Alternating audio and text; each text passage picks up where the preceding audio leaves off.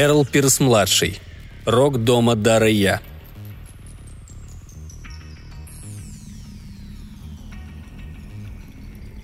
Молодой и весьма благообразный человек по имени Артур Дария явился повидаться с отцом первый раз за 20 лет. Когда он вступил в холл отеля, длинным пружинистым шагом все праздные взгляды кругом поднялись, чтобы оценить такое видение, ибо он воистину представлял собою картину впечатляющую и окутанную некой мрачной экзальтацией. Регистратор тоже воспрял, нацепив на лицо привычную ожидающую улыбку, как изволит поживать уважаемый мистер такой-то – а пальцы его как бы сами собой устремились к зеленому вечному перу, водруженном на стойку поставцы. Артур Дарья откашлялся, но голос все равно вышел, насморочный и неверный. «Я ищу моего отца, доктора Анри Дарью», — обратился он к клерку. «Он недавно прибыл из Парижа и, насколько я понимаю, зарегистрировался здесь». Глаза регистратора опустились, на сей раз к списку постояльцев. Доктор Дарья остановился в номере 600 на шестом этаже – Взгляд его снова вспорхнул, заодно вопросительно выгнув бровь. «Вы тоже желаете остановиться у нас, господин Дарыя, сэр?» Артур вытащил ручку и быстро нацарапал свое имя. Не добавив ни слова, не потрудившись даже узнать номер отведенной ему комнаты или взять ключ, он развернулся и устремился к лифтам. Ни единого звука не издал он до тех самых пор, пока не достиг апартаментов отца на шестом этаже, да и там с губ его сорвался лишь вздох, будто молитва – Открывший ему дверь оказался человеком высоким, необычно высоким. Его стройную фигуру туго обхватывал черный костюм. Улыбаться он не дерзал. Чисто выбритые щеки были бледны, чуть ли не мертвенно, и оттенялись негасимой искрой в глазах. Челюсть синевато сияла. «Артур!» Шепот был едва слышен. Слово тихо испарилось с тонких губ, словно далеко уже не в первый раз – Артур почувствовал, как добросердечие этого взгляда волной прошло сквозь него и в следующую же минуту очутился в отцовских объятиях. Потом, возвратив себе хотя бы внешнее самообладание, двое мужчин прикрыли дверь в коридор и удалились в гостиную. Дарея-старший протянул шкатулку с превосходными сигарами. Рука его со спичкой дрожала так сильно, что сыну пришлось спрятать пламя в чашечке собственных ладоней. Влага стояла в глазах у обоих, но сквозь слезы они улыбались. Анри де Ария положил сыну руку на плечо – «Это счастливейший день моей жизни», — молвил он. «Ты даже не догадываешься, как сильно я ждал этого мгновения». Артур со все возрастающей гордостью понимал, что, кажется, любит и любил отца всю жизнь, невзирая на все адресованные ему проклятия. Он сел на краешек стула. «Я... я не знаю, что сказать», — произнес он. «Ты удивил меня, папа. Ты совсем не такой, как я ожидал». Тень проскользнула по отцовским чертам. «Чего же ты ожидал, Артур?» – быстро спросил он. «Дурного глаза, обритого черепа, вислых щек. О, прошу тебя, папа, нет». Слова вылетели отрывисто. «Не думаю, что я хоть как-то представлял тебя. Я знал, что ты блестящий джентльмен, но думал, ты будешь старше, больше похож на человека, который действительно много страдал». «Я и страдал, сын мой, больше, чем в силах тебе описать. Но, узрев тебя вновь, а вместе с тем и обретя надежду провести с тобой рядом остаток моих дней, я отыгрался разом за все мои муки. Даже в те 20 лет, что мы провели врозь, я находил горькую радость в известиях о твоих успехах в колледже и в этой вашей американской игре, футболе. То есть ты что же, следил за моей жизнью? О да, Артур. Я ежемесячно получал отчеты с тех самых пор, как ты меня покинул. Сидя в своем кабинете в Париже, я был рядом с тобой, переживая все твои трудности так, словно они были моими. Теперь, когда 20 лет наконец истекли, запрет, державший нас порознь, снят навеки. Отныне и впредь, сын, мы станем ближайшими товарищами, если твоя тетя Сесилия, конечно, не преуспела в ужасном своем деле».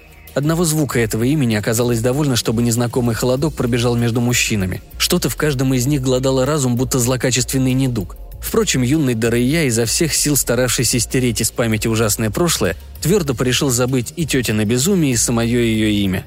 Он не испытывал ни малейшего желания поддерживать подобную тему для беседы, ибо она выдавала внутреннюю слабость, которую он в себе ненавидел – с принужденной решимостью и курьезным движением бровей он молвил. «Сесилия мертва, ее глупые предрассудки вместе с нею. Отныне и впредь, отец, мы станем наслаждаться жизнью, как нам и должно. Прошлое поистине прошлое. Мертвые, да будут мертвы». Доктор Дарыя медленно прикрыл глаза, словно сильная боль прошила его насквозь. «То есть в тебе нет никакого негодования?» – спросил он. «И тебе не передалась тетина ненависть?» «Негодование? Ненависть? Артур громко рассмеялся. «Я перестал верить теткиным россказням с тех пор, как мне стукнуло 12. Я знал, что все эти ужасы совершенно невозможны, что они принадлежат к почтенной категории традиций и мифов. Ну что же, скажи на милость, мне негодовать, и как могу я тебя ненавидеть? Чем, по-твоему, можно считать Сесилию, кроме той, кем она и была, озлобленной, разочарованной женщиной, несущей проклятие безумной вражды к тебе и к твоему семейству? Клянусь тебе, отец, ничто, сказанное ею, больше не сможет встать между нами». Анри де Ария в ответ лишь кивнул. Губы его были плотно сжаты, а горло, напружившись, чилось удержать рыдание. Так же тихо, будто защищаясь, он заговорил, и в голосе его звучало сомнение. «Ты так уверен в собственном бессознательном, Артур? Почему ты думаешь, что освободился от всех подозрений, сколь бы смутно они ни были? А как же дурные предчувствия, возвещающие неминуемую беду? «Нет, папа, нет!» Артур вскочил на ноги.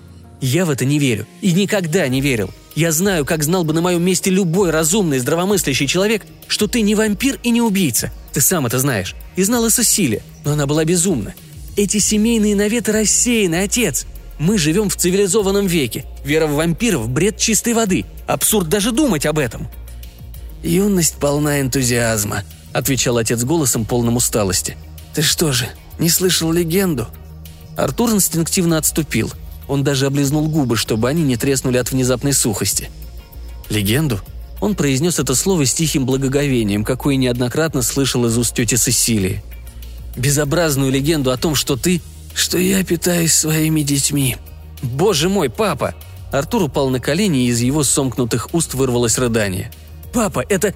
это невыносимо! Давай уже забудем сумасшедшие наветы Сесилии!» «И все-таки ты взволнован», — горько произнес доктор Дарея. «Взволнован? Еще бы я не взволнован! Каким еще мне быть, заслышав подобное обвинение? Говорю тебе, Сесилия совсем спятила. Все эти книги, которые она показывала мне в детстве, все сказки о вампирах и людоедах, они выжжены у меня в мозгу будто кислотой. Они преследовали меня всю юность. Из-за них я ненавидел тебя пуще самой смерти. Но во имя небес, отец, я вырос из всего этого, как я вырос из своих детских платьиц. Я взрослый мужчина. Ты это понимаешь? И у меня вполне взрослый рассудок». «О, да, я понимаю». Анри де Ария швырнул сигару в камин и положил руку сыну на плечо. «Мы забудем Сесилию», — сказал он. «Как я уже сообщил тебе в письме, я снял виллу в Мэне, где мы сможем провести с тобой остаток лета вдвоем. Нас ждут рыбалка и прогулки пешком, а может быть даже охота. Но прежде, мой Артур, я хочу убедиться, что ты совершенно уверен в принятом решении. Я хочу убедиться, что ты не станешь баррикадировать от меня дверь своей комнаты по ночам. Не станешь класть под подушку заряженный револьвер. Я должен знать, что ты не боишься отправиться туда со мной вдвоем и уме...»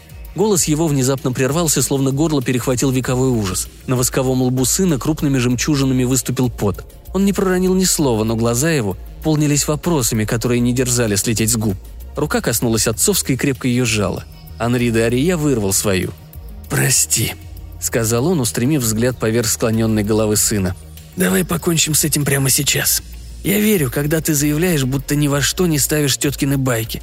Но ради того, что важнее даже здравого рассудка, я обязан открыть тебе стоящую за легендой истину. А там у мой Артур действительно есть истина». Он вскочил на ноги и подошел к глядевшему на улицу окну.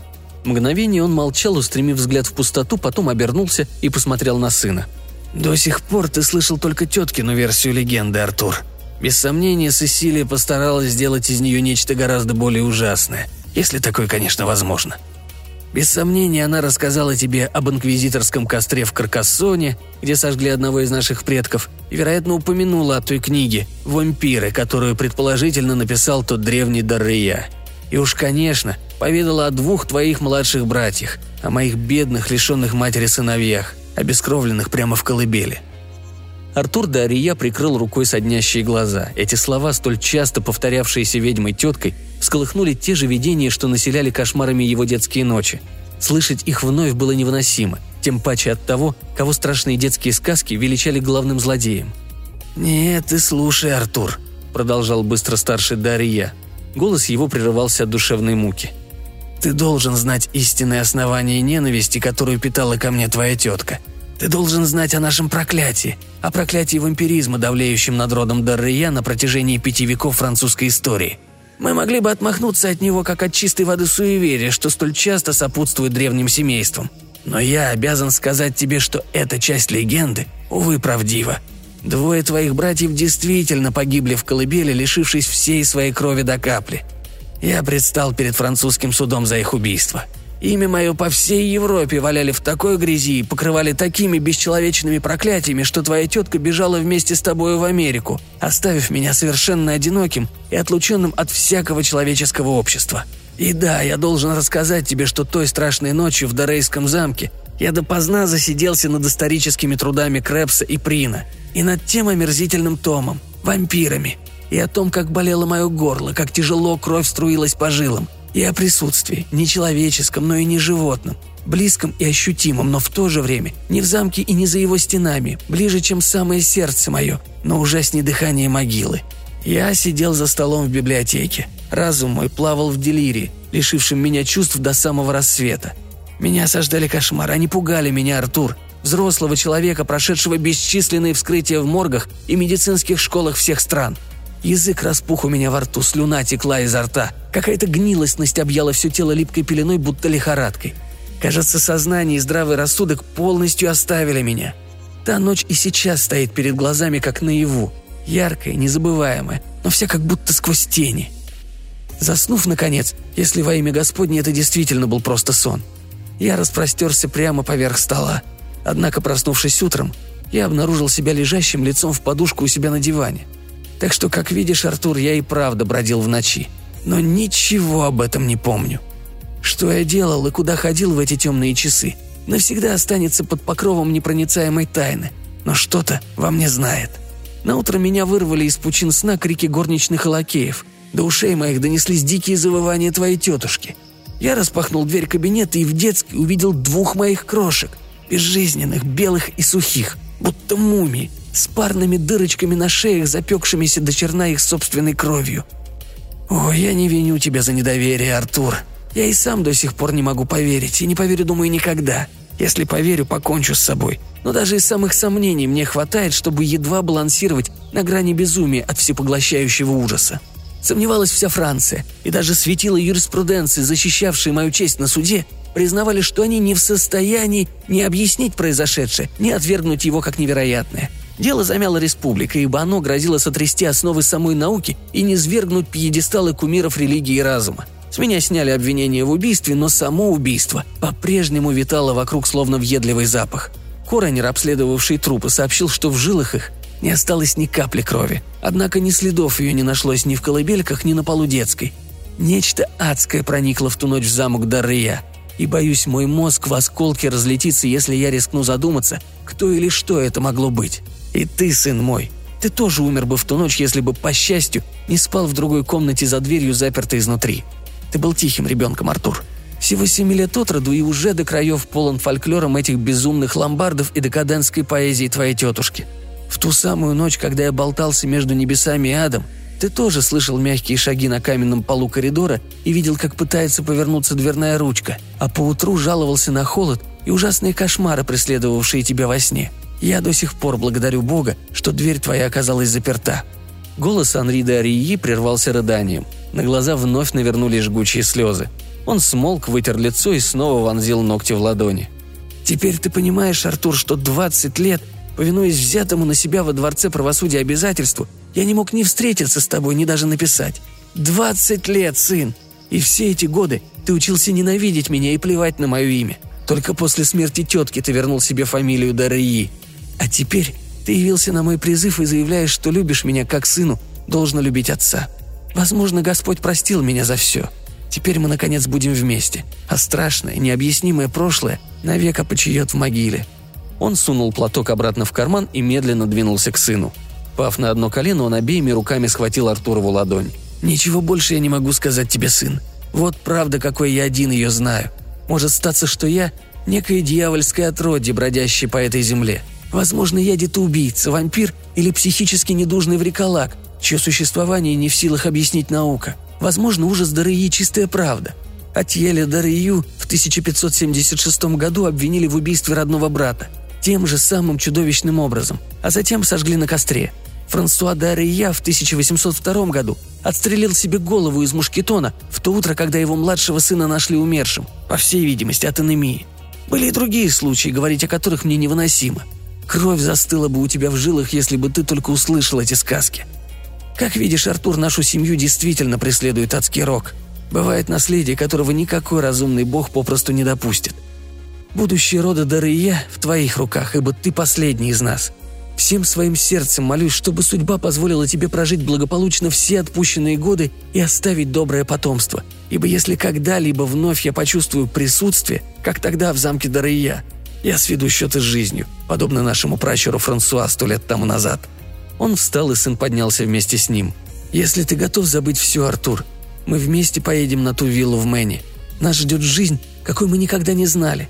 Мы должны обрести ее, обрести то счастье, которое злокозненная судьба украла у нас 20 лет назад на ломбардских пустошах.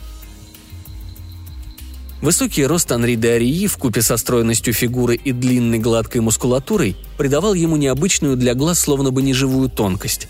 Именно это слово не шло у сына из головы, когда он, сидя на сложенном из грубого камня крыльце виллы, наблюдал, как отец загорает на берегу озера. Лицо Анри де Арии отличалось добротой, временами почти небесной, какая свойственна великим пророкам – но когда на него ложились частично тени, объемля высокий лоб, нечто пугающее проявлялось в чертах, нечто далекое, мистическое, колдовское. Иногда поздними вечерами он словно бы облекался неприступной мантией сновидца и сидел молча перед огнем, уносясь разумом прочь в места неведомые.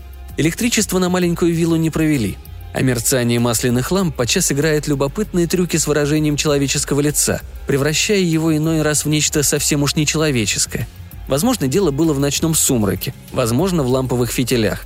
Но Артур де Ария собственными глазами видел, как отцовские глаза тонут в глазницах, оставляя по себе широкие черные дыры, как скулы натягиваются пергаментом, а очерк зубов проступает сквозь кожу вокруг обескровленных губ –